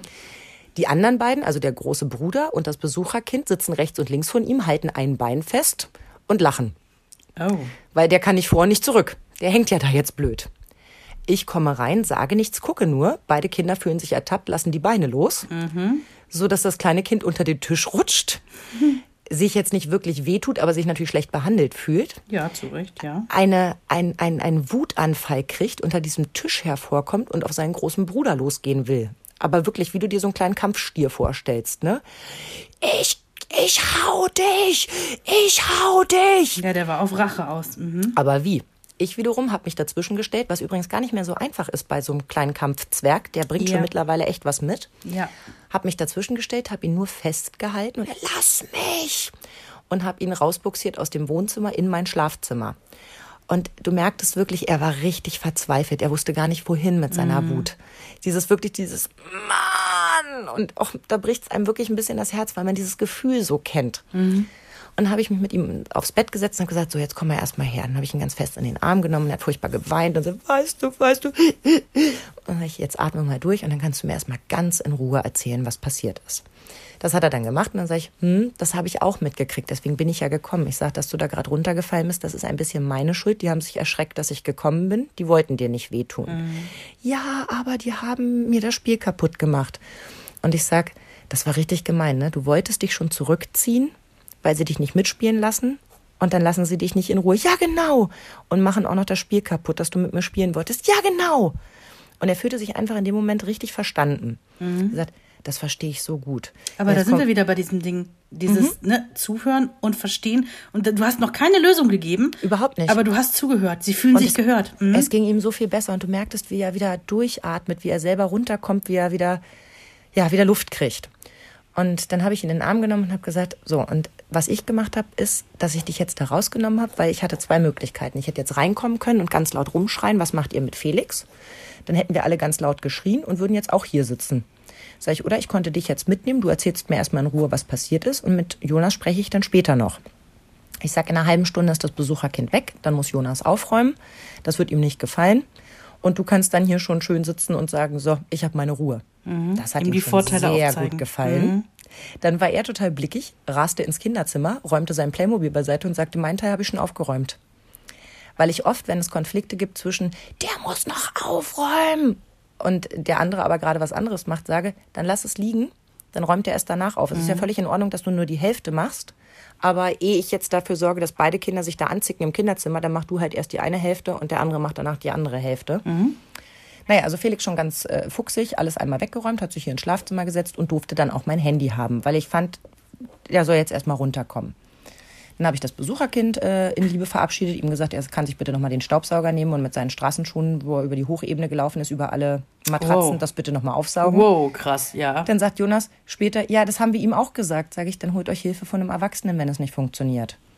Also sag mir nicht, dafür kann ich nichts, weil er dann gesagt hat, ich mach das nicht weg, ich war das ja gar nicht. Ich, das war ja der und der, wir haben ihm ja gesagt. Ja, aber es ist halt trotzdem passiert. So, und dann ähm, habe ich mir Jonas genommen und habe gesagt, du, ich würde gerne mal mit dir über vorhin reden. Ja, ich habe gar nicht und ich wollte gar nicht und so. Und erst mal Sofort Verteidigung, ja. und dann sage ich, äh, also dann habe ich versucht, so ein bisschen einfach ein bisschen tiefer zu gehen und habe gesagt, ja, aber es kann doch nicht sein, dass er sich schon zurückzieht und ihr ihn dann ärgert. Ja, aber der hat vorher das und das gemacht. Okay, habe ich verstanden. Aber da wäre doch eigentlich der Punkt gewesen, so und habe das so ein bisschen mit ihm besprochen und habe halt versucht, mit ihm zu erarbeiten, wie man es beim nächsten Mal besser machen kann. Sag ich, und ich will dir ja auch zuhören. Es geht doch gar nicht darum, jetzt zu sagen, wer Schuld hat. Ich verstehe, dass der dich vorher genervt hat und so kann ich alles nachvollziehen. Sag ich, aber es muss doch Möglichkeiten geben, wie wir das beim nächsten Mal besser lösen. Mhm, genau. Ja, aber ich krieg ja immer Ärger. Da gucke ich ihn an und sage, kriegst du jetzt gerade Ärger? Ja. Aha. Okay, sage ich, dann müssen wir kurz mal darüber sprechen, was wir so als Ärger empfinden. Ja. Ich dachte, wir sitzen hier und unterhalten uns ganz Nee, so eine entspannt. ernste Unterhaltung ist für die schon so schlimm zu ertragen. Mhm. In dem Moment ist ihm aufgefallen, dass ich recht habe, Sehr gut. dass er eigentlich gerade gar keinen Ärger kriegt, sondern dass wir uns ziemlich klug unterhalten. Ja, stimmt eigentlich. So, und dann haben wir das Gespräch noch ein bisschen weitergeführt und haben ein bisschen drüber geredet, wie kann man es vielleicht beim nächsten Mal besser machen, ne? An welcher Stelle könnte er vielleicht schon mal aussteigen, sich vielleicht auch Hilfe holen. Ich sage, ich weiß, wir sagen immer, Petzen ist nicht so cool, aber wenn du merkst, hier geht's nicht weiter Eben. und du, du kommst nicht weiter in deiner Argumentation, ehe du körperlich wirst, Ja. meld dich doch einfach, wir sind doch da. Ja. Und irgendwann guckt er mich so an, setzt sich auf meinen Schoß, nimmt mich in den Arm, bedankt sich, guckt mich so an und sagt, Wow. weißt du, Mama, du könntest richtig gut Schulsozialarbeiterin Ah, sein. wie geil. Mega Kompliment. Und ich gucke ihn an und sage, hä? Also, weil ich dachte wirklich, ehrlicherweise, sag- also ganz ehrlich, ich dachte, der verarscht mich. Nee, denke ich jetzt nicht. Und dann sage ich so, okay, ja, weil du bleibst so, so lange so ruhig. Und ich denke, er sagt gerade der Mutter, die sich immer dafür schämt, dass sie nicht die Ruhe bewahrt, dass sie viel zu schnell aus der Haut fährt, dass sie zu laut wird, dass sie nicht genug stressresistent Nein, ist. dass andersrum wird ein Schuh draus. Er wollte dir das Kompliment machen, weil du es eben richtig gemacht hast. Ja, und dann saß ich da und musste mich so zurückhalten, Ja. nicht zu heulen, Ja, weil ja. das so tief in mein Herz ging, dass ich mich einerseits war ich so stolz auf mich selbst, das sage ich ganz ehrlich, dass ich es geschafft habe, diesen Konflikt so entspannt aufzulösen und trotzdem das Gefühl hatte, dass beide Kinder sich danach, ich will nicht sagen als Sieger fühlen, aber eben nicht mehr als Opfer, Ja. sondern sich verstanden fühlen. Und Eben, weil du sich, du hast dich für beide im Prinzip ähm, als Anwalt eingesetzt. Für beide. Du hast konnte beide beiden verstehen. zugehört. Ja. Und ich glaube, das ist wirklich ein Dreh- und Angelpunkt immer bei diesen Geschichten. Ähm, wir hatten neulich, das soll keine epische Geschichte werden, aber es gab so eine Schulhofsituation. Ne? Die dritten Mhm. Klassen untereinander ähm, haben irgendwie so eine Fehde auf dem Schulhof immer ausgetragen, wo du auch denkst, jo, gerade zu Corona-Zeiten super toll, wenn die so körperlich werden miteinander. Mhm. Und zwar ähm, hatte Henry da erst gar nichts drüber erzählt. Ich kriege das dann immer irgendwie über andere Mütter mit, wo ich denke, aha, hatte bei Henry mal nachgefragt. Er so, ja, mh, wir versuchen das ja gerade noch selber zu klären. Also die äh, ärgern uns immer, die machen unseren Laubhaufen immer kaputt. Kenne ich übrigens auch, okay. lustig. Das scheint ein Riesenspiel zu sein, dass Herbst, äh, mhm. Grundschüler Laubhaufen Ja, machen und und, größere Schüler das so klauen. sackwitzig finden, Ja. da immer durchzurennen. So. Und äh, dachte ich irgendwie so, ja, klingt harmlos. So, dann hörte ich aber von der anderen Mutter irgendwie am nächsten Tag, sag mal, ähm, hat Henry auch überall blaue Flecken? Ich sag ja. Was? Und äh, aber Henry hat ja oft blaue Flecken, weil er halt irgendwo was weiß ich geklettert ist, runterfällt, keine Ahnung was. Hatte mir darüber keine Gedanken gemacht, aber der hatte auch die ganzen Beine blau. Ja. Und dann sagt sie, ähm, ja, hast du ihn gefragt, woher es ist? Ich so, nee. Jo, und dann kam nämlich raus, dass diese andere dritte Klasse sich jetzt irgendwie als Modus überlegt hatte, sie verprügeln halt irgendwie die Klasse 3D. Also klar, ich kenne jetzt auch nur die eine Version, ne? Ja, die eine Seite der Medaille, aber es klingt erstmal Mhm. nicht so toll. So, und dann habe ich gesagt, habe ich mir Henry geschnappt. Ich habe gesagt, Henry, pass mal auf, ähm, du musst mir sowas sagen. Weil, wenn da irgendwie Situationen sind, wo ihr versucht habt, das zu regeln, die sind auch zur Aufsicht gegangen. Aufsicht hat wohl gesagt, klärt das unter euch, interessiert Mhm. mich nicht. Also der Klassiker, der ja schon häufiger mal passiert. Der ja auch irgendwie Sinn macht, weil wenn du dich Ähm, ja, wirklich um jeden, also da eben. sind wir wieder bei dem Fall von, danke, dass du mir das gesagt hast, Ja. dann weiß ich jetzt Bescheid. Ja, und genau da ist ja auch das Fingerspitzengefühl gefragt. Das- Das können die auch nicht immer wissen, wann muss man jetzt einschreiten. Für mich ist der Punkt als Mama dann gegeben, wenn Henry mir sagt, ja, aber guck mal die Beule, die ich hier im Kopf habe. Ich denke so, welche Beule? Ja, und dann kam halt eben raus, äh, der Fleck am Hintern, der kam daher, dass ihm einer da richtig, richtig in den Hintern getreten hat. Mhm, beim Kampf um diesen Laubhaufen und äh, gegen den Kopf geboxt. Und er hatte auch so eine kleine Beule. Dann dachte ich mir so, nee, jetzt wird's uncool. Dann hatte ich aber schon mitbekommen, ähm, dass die, also die Kinder haben wohl auch der Klassenlehrerin dann Bescheid gesagt im Klassenrat. Mhm. Äh, Problem war wohl, dass die Kinder sich mehr oder weniger nur auf diesen Laubhaufen konzentriert haben in ihren Beschreibungen, dass die Lehrerin dann auch gesagt hat, so ja komm, klärt das mal unter euch. Die haben aber nicht von den ganzen blauen Fleckentritten und äh, Schubsereien und so erzählt. Mhm. Und ähm, ja, andere Mütter hatten dann schon irgendwie eine E-Mail an die Klassenlehrerin geschrieben, dass das bitte nochmal geklärt werden muss, weil, äh, nee, die Kinder kommen hier irgendwie mit blauen Flecken und Blessuren nach Hause. Also dann muss es irgendwie auch mal anders geklärt werden. Und ähm, ich habe dann auch zu Henry gesagt, pass auf, ich habe jetzt keine Mail an deine Lehrerin geschrieben. Ich glaube, das läuft jetzt. Und, und so mhm. war es auch, weil wir haben ja eine ganz tolle Klassenlehrerin. Seitdem ist Ruhe. Was ich sagen will ist, ich finde, das ist auch da wieder eine Gratwanderung. Wann mischst du dich ein? Weil genau, Du kennst immer nur die eine Seite der mhm. Medaille. Mhm. Wenn du aber siehst, dass dein Kind irgendwie übersät ist mit blauen Flecken, die es sich nicht selber äh, zugefügt hat. Hm. Und ich finde es wichtig, dass die Kinder eben auch merken, dass in der Not, also sprich, wenn sie selber all ihre eigenen Möglichkeiten ausgeschöpft haben und nicht weiterkommen, dass du in so einer Situation deren Anwalt bist. Ich finde das ganz wichtig. Das ist wirklich wichtig, weil ich glaube, du legst ja auch einen Grundstein. Wir kommen ja irgendwann auch in die Phase, bei uns im, im Radio läuft ja gerne mal so ein Spot über Hate Speech. Ja. Sind alle so fett wie du? Ja, ja. Stinkst du eigentlich genauso, wie du fett bist? Mhm. Und solche Sachen. Schlimm. Wo ich immer denke, was machen, also ich habe die große Hoffnung, wenn meinen Kindern sowas passiert, dass sie sich an mich wenden. Mhm.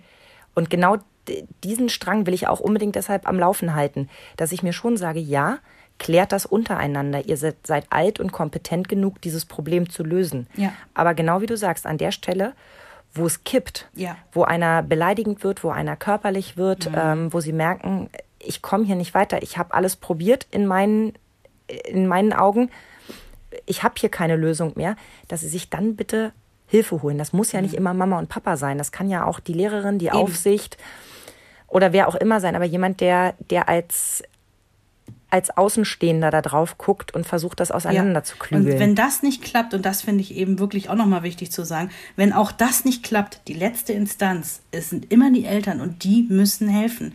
Die müssen dann auch in so einer Notsituation, ich rede nicht von Pillepalle, ich rede wirklich Notsituation. Ja, wenn Kinder sagen, hm, wir haben schon Angst, in die Pause zu geben, weil wir wissen, wir werden wieder verkloppt. Ja. Äh, genau dann müssen die Eltern irgendwie sagen, okay, und jetzt mischen wir uns ein. Mhm. Und jetzt ist es auch in Ordnung, das zu tun. Ne? Es ist immer eine Gratwanderung zwischen, mhm. bin ich jetzt, bin ich jetzt übertrieben aufmerksam oder muss ich mich da einmischen? Mhm. Aber ich denke mir auch, den Kindern auch das Gefühl zu geben, ich bin für dich da in allen Situationen. Ja ist nicht ganz unwichtig. Und dann vielleicht lieber einmal zu viel nachgefragt haben. Sag mal, äh, was ist denn da los? Mhm. Und es stellt sich raus, ja, aber dein Kind hat vorher irgendwie, weiß ich nicht, äh, Steine mhm. geschmissen. Alles klar, danke, weiß ich Bescheid.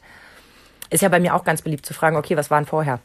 Ja, Weil ja. du kriegst ja immer nur das Ende der Geschichte mhm. erzählt. Und du weißt ja ganz genau, es geht ja keiner los und haut dem anderen einen mit der Sandschaufel über den Kopf, sondern da ist ja vorher schon es was gibt vorgefallen. immer eine Vorgeschichte. Ja, ja. und das will ich jetzt nicht, da geht es nicht um Schuld. Und das finde mhm. ich immer ganz wichtig bei der ganzen Geschichte, egal ob Streit unter Geschwistern oder auch Streit im, im Kindesfreundeskreis oder wie auch immer. Es geht nicht um, wer hat Schuld. Mhm. Das ist ja beim Streiten auch so. Wenn du mit deinem Partner streitest, dann setzt du dich ja auch nicht danach hin und sagst so, ja gut, aber weil du gesagt hast, haben wir ja überhaupt nur gestritten. Mhm. Sondern du arbeitest draus, warum sind wir uns eigentlich gerade so in die Haare geraten? Mhm. Weil ich einen anderen Plan hatte als du, weil du mir nicht zugehört hast, weil ich das Gefühl hatte, es interessiert dich nicht. Ne? Man, es sind ja ganz andere Gefühle, die dahinter stecken. Ja. Es hat eben was damit zu tun, dass man Gefühle hat. Und die kommen dann eben oft in so einem Ausbruch mhm. raus, beziehen sich aber eigentlich auf was anderes. Mhm. Und was mich auch sehr beruhigt hat, ich habe gelesen, gerade bei Geschwistern ist es so, dass sie sich auch deshalb streiten, um in Beziehung zu bleiben. Das fand ich auch nicht ganz mhm. uninteressant. Also eine Zeit lang haben die sich ja auch nicht viel zu erzählen. Also du und dein Bruder, ihr hattet ja sicherlich auch mal eine Phase, wo ihr eigentlich nicht viel miteinander zu tun hattet. Aber über dieses Streiten bleibst du halt in Kontakt. Ja, und vor allen Dingen, mit welchem Menschen auf der Welt kannst du dich streiten wie die Kesselflicker?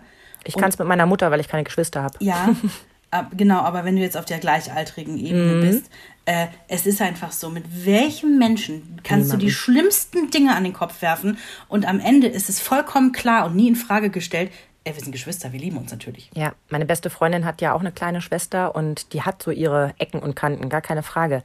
Aber ich weiß, dass die beiden Ja. Ein, eine Einheit sind. Und Ja. vor allem, wenn es drauf ankommt. Aber selbst wenn es nicht drauf ankommt, die, die hauen sich die schlimmsten Sachen an den Kopf. Mhm. Wo ich so denke, wow, das würde ich mir niemals wagen. Und ich bin ja nun auch jemand, der kein Blatt vor den Mund nimmt. Mhm. Aber am Ende ist vollkommen klar, äh, die lieben sich. Ja, und die sind irgendwie, die wenn irgendwer von außen kommt, wie du so schön gesagt hast, dann stehen sie da als, Ja. als eins. Ja. Was halt schwierig ist, ist immer die Frage, wie viel Konkurrenzkampf ist dabei? Also, ne?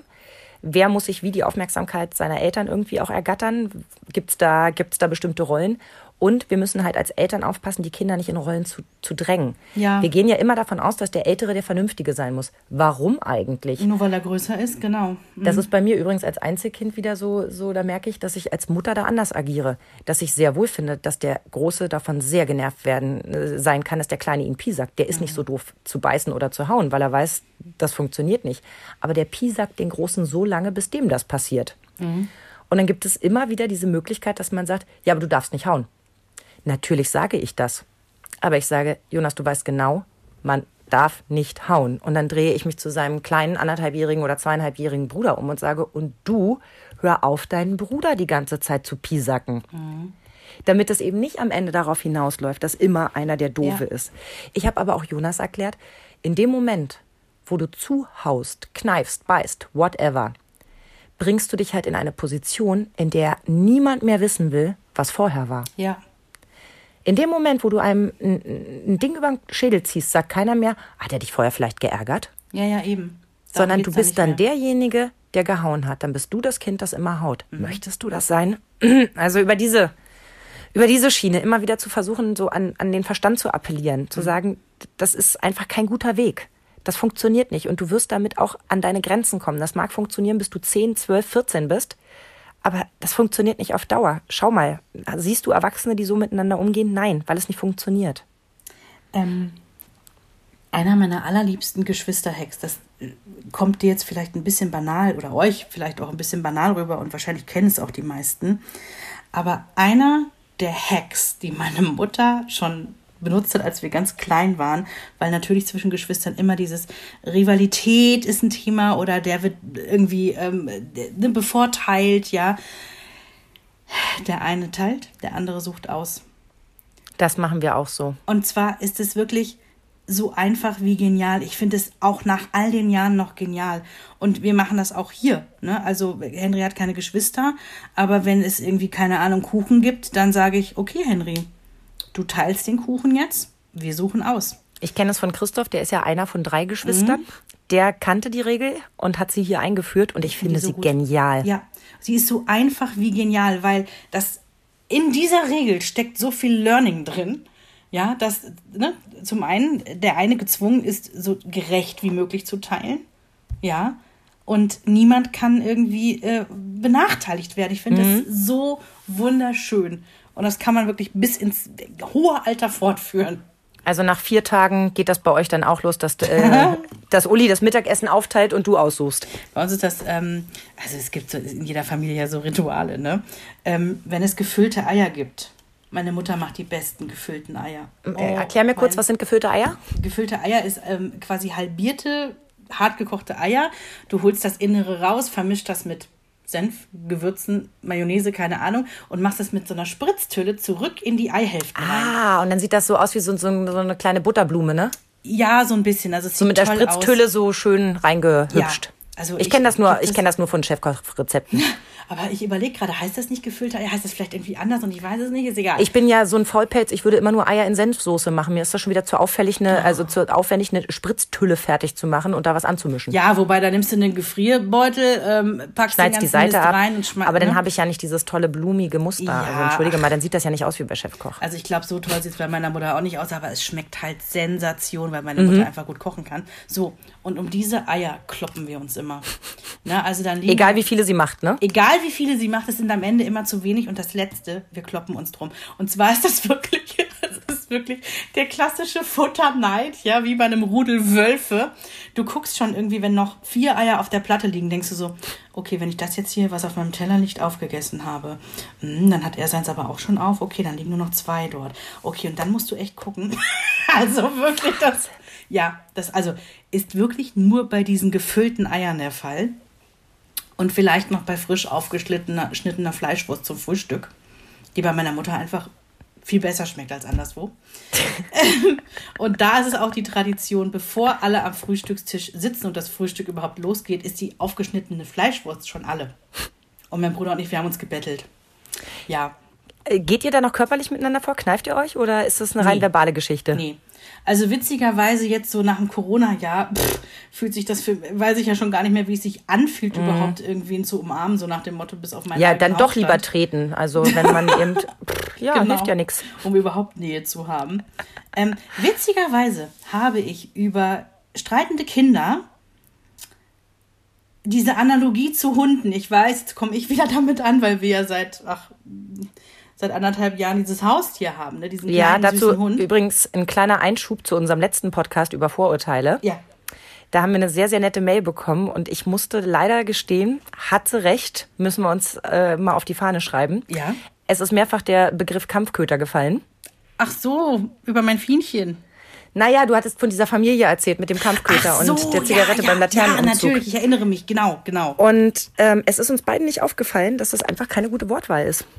Ja. Da sind wir wieder bei Vorurteilen. Es gibt ja. gar keine Kampfhunde. Es gibt Listenhunde und es gibt Hunde, die schlecht gehalten werden, aber es gibt ja. an sich keine Kampfhunde. Sagen wir schlecht gehaltene Listenhunde, so. Und ich finde, ich fand schon. es toll, dass sie uns geschrieben hat ja, und sich nicht nur einfach geärgert hat. Und ich finde, sie hat recht. Und deswegen, wir schreiben uns das jetzt mal auf die Fahne. Mhm. So wie wir bei anderen Dingen ja auch schon schlauer sind und nicht ungewollt, sondern ungeplant sagen und nicht nur Mütter sagen, sondern Eltern.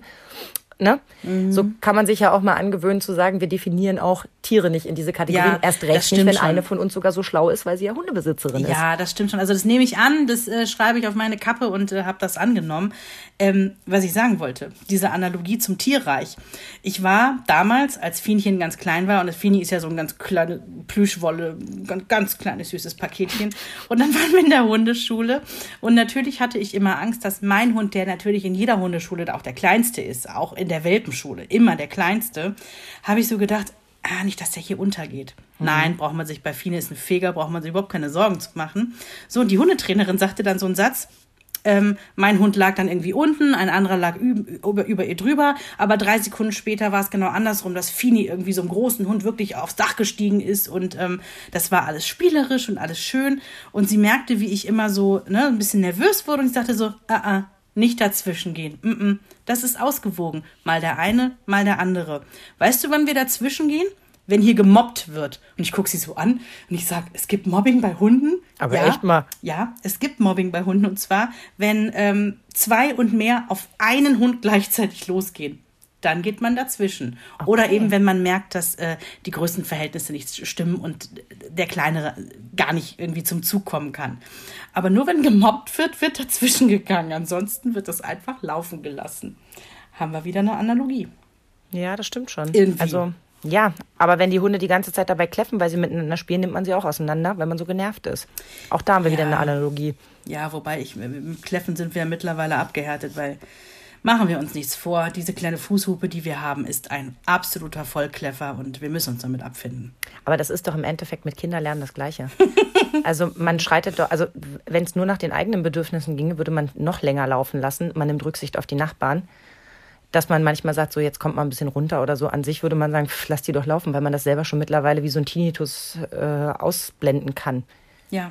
Weil man ja jetzt schon ein paar Jahre da drin steckt ja, ja. und weil das irgendwie auch dazugehört. Ja, Kinder sind halt laut. Mhm. Ich sage immer, mein, gerade eins meiner Kinder ist ja wahnsinnig laut. Der ist halt unglaublich euphorisch. In ja, allem. Ist ja ich was Gutes. liebe das so sehr. Ja, der ist laut und der ist anstrengend. Überhaupt gar keine Frage. Aber er ist so perfekt und wunderbar. Schön. Wie kommen wir, wie kommen wir jetzt eigentlich so als Fazitschleife aus diesem Podcast raus? Das frage ich mich jetzt gerade. Was ist unser Fazit für streitende Kinder? Vielleicht so ein bisschen Schrammenkratzer, Beißspuren äh, vom Sandkastenfight sind auch mal normal und kein Grund, sich Sorgen zu machen. Ich denke, was wir immer wieder feststellen, ist, dass es auf jeden Fall zur Entwicklung dazugehört. Mhm. Man muss streiten.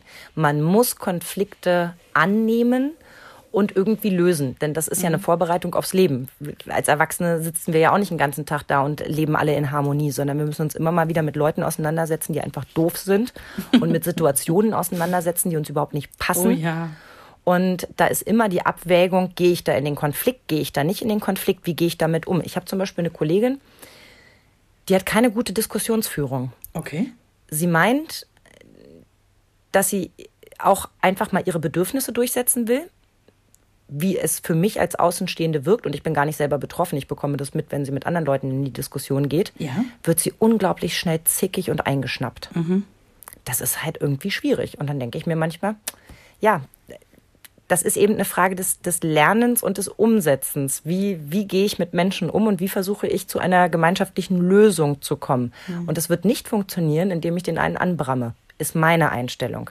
Indem ich sage, nö, aber ich mache das jetzt so, glaube ich, schafft man keinen Dialog.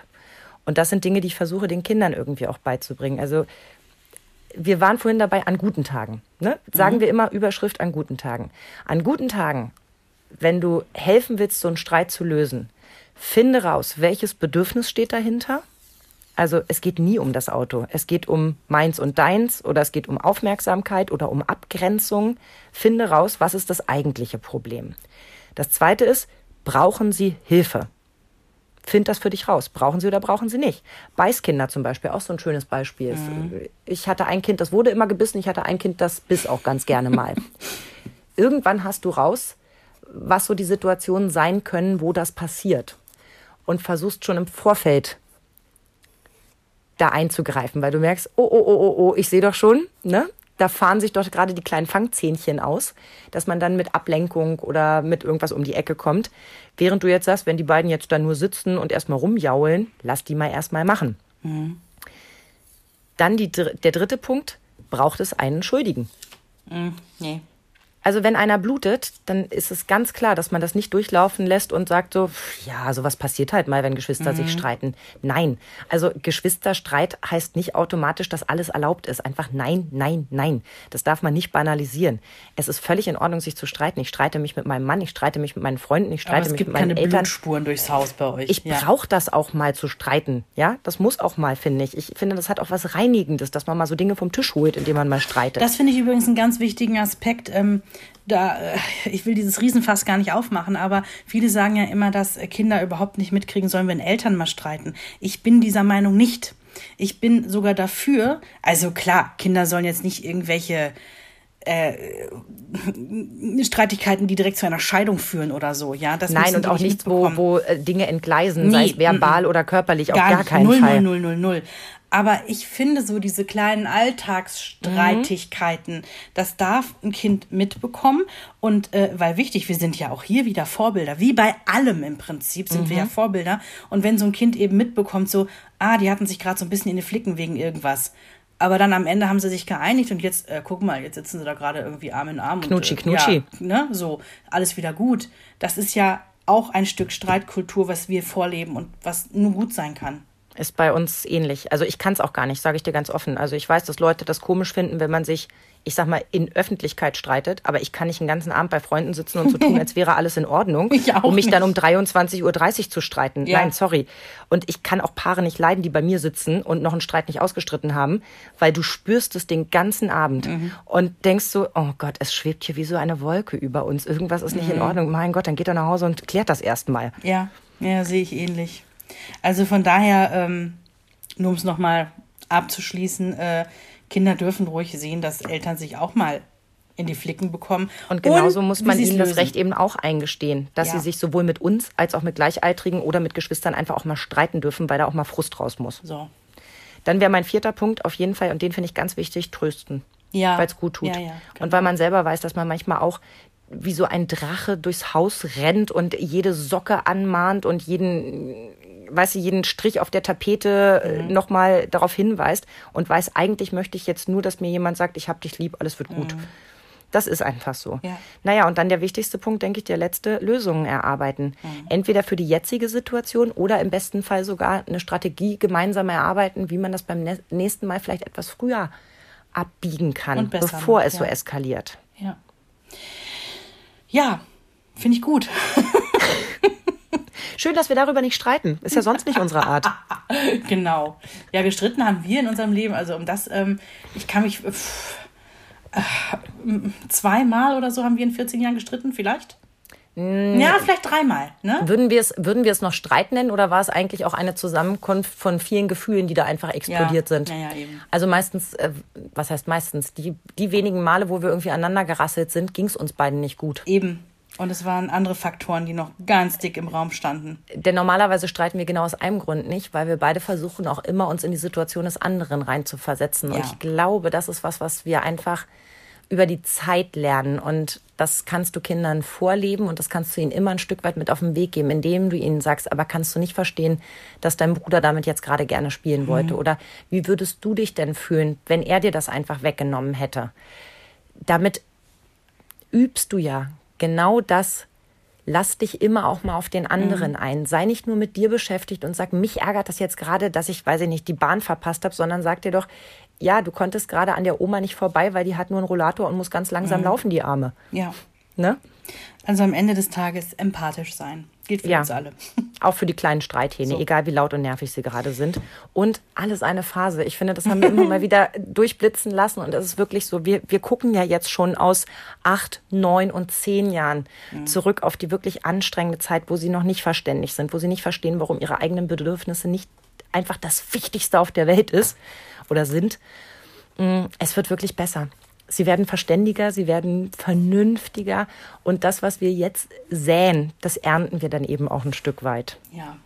Und wenn es eben in einem Kompliment ist, dass ich Schulsozialarbeiterin werden könnte. Ja, genau.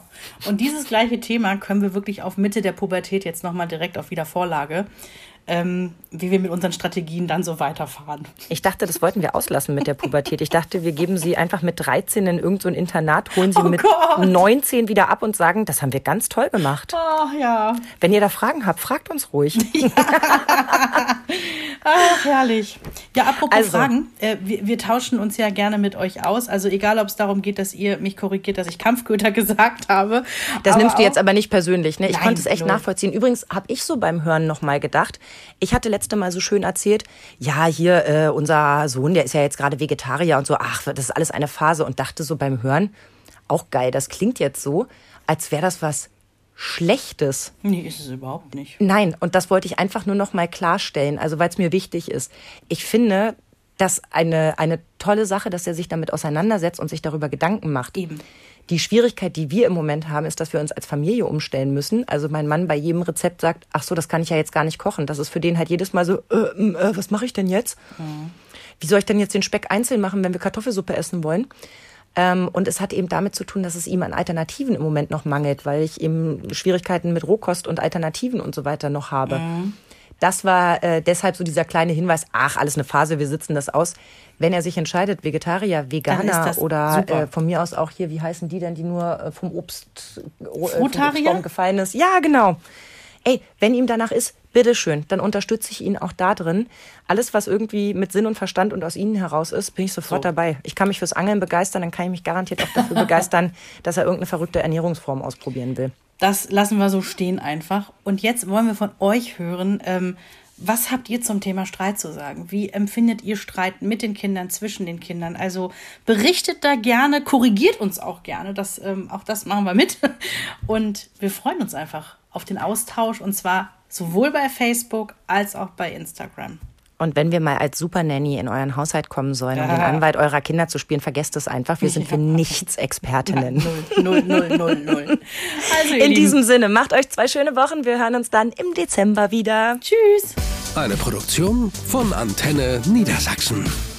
Euch hat dieser Podcast gefallen? Dann hört doch auch Frau Bachmeier packt aus. Eine Lehrerin spricht Klartext aus dem Schulalltag. Ebenfalls eine Produktion von Antenne Niedersachsen.